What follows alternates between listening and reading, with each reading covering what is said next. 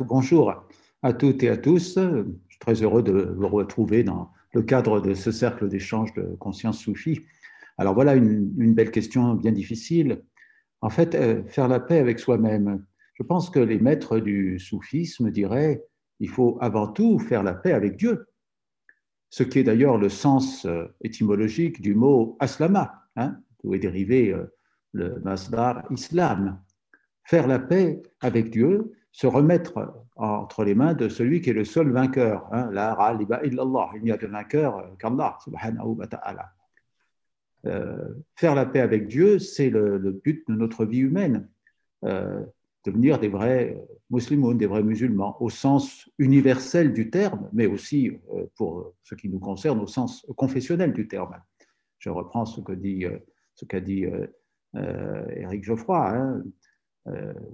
oui, l'islam, c'est un rappel d'une vérité éternelle. Ad-Din al-Qayyim, la religion immuable, qui est la religion de tous les prophètes, sur la paix. Euh, et euh, c'est simplement la formulation, la langue qui change, mais c'est toujours la même vérité du Tahid qui irrigue toutes les révélations euh, depuis la première d'entre elles jusqu'à la dernière, celle du prophète Mohammed. Donc faire la paix avec Dieu. Faire la paix avec Dieu et faire la paix avec Dieu pour atteindre le but de la vie humaine qui est la connaissance de Dieu. Et faire la paix avec Dieu euh, parce que euh, le souvenir de Dieu euh, nous apaise. Hein. Hein,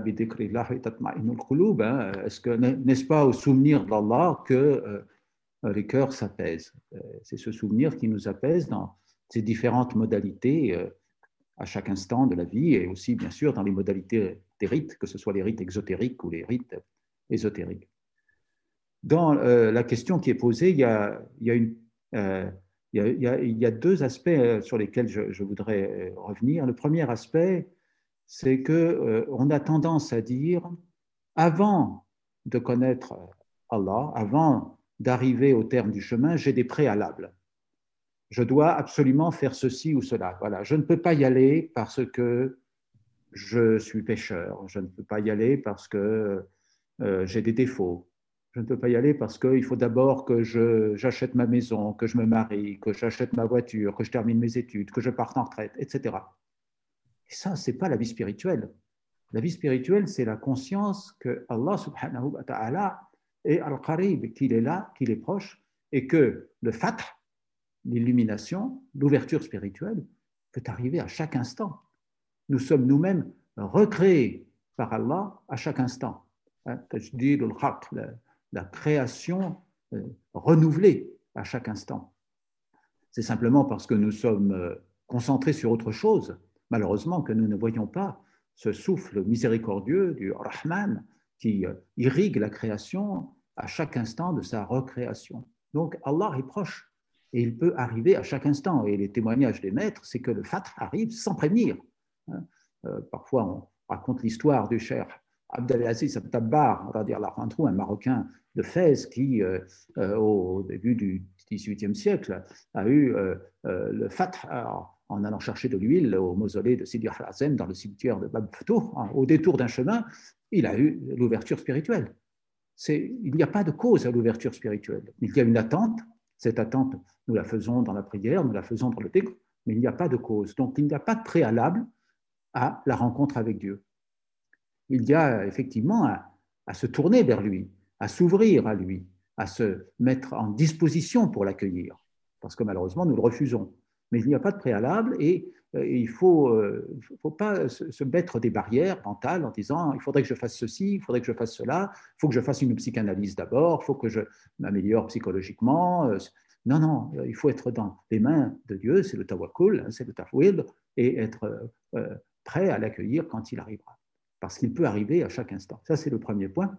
Le deuxième point, c'est qu'il faut se méfier de son âme, c'est-à-dire de soi-même, euh, comme l'enseignent les maîtres, parce que, évidemment, l'âme, euh, elle est euh, assez rusée et elle est tout à fait capable de sceller un pacte de non-agression avec soi-même, c'est-à-dire laisse-moi tranquille, laisse mes petits défauts, mes petites habitudes, je ne t'embêterai pas trop, je ne te ferai pas trop souffrir, et toi, tu ne me fais pas trop souffrir. Hein, ça, c'est peut-être une version un peu abaissée de la paix avec soi-même. C'est au moins c'est la, tranquillité, la non-belligérance avec soi-même. Là où on sait que la vie spirituelle, c'est avant tout un djihad. Le djihad an-nafs, c'est la lutte contre l'âme, l'âme pécheresse, hein, la purification de l'âme.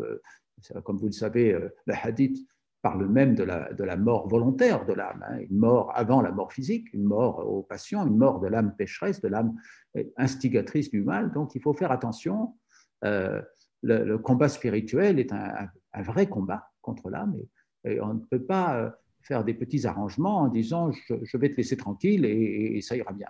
Donc il y a quand même euh, une attitude résolue à avoir hein, et le cher At-Tabar, pas le cher At-Tabar, le cher Daqawi, hein, disait dans une de ses de ses lettres, la perdition totale des, gens de la voix, c'est ceux qui constatent la forme de leur âme et qui ne lui tordent pas le cou, voilà, qui ne l'étouffent pas. Jusqu'à la mort, jusqu'à ce qu'elle meure. Alors évidemment, il y a tout un discussion pour savoir si c'est la purification de l'âme ou la mort de l'âme. C'est sûrement la mort d'une certaine âme, de, l'âme pécheresse, et c'est une purification pour renaître sous la forme d'une âme euh, tranquillisée, l'âme tranquillisée, juste celle qui a acquis la paix en Dieu, hein, et qui est celle qui peut accéder à, la connaissance du Seigneur, comme c'est dit dans le Coran, hein, selon ce fameux verset où, Dieu invite l'âme apaisée à accéder à, au paradis euh, euh, agréante et agréée.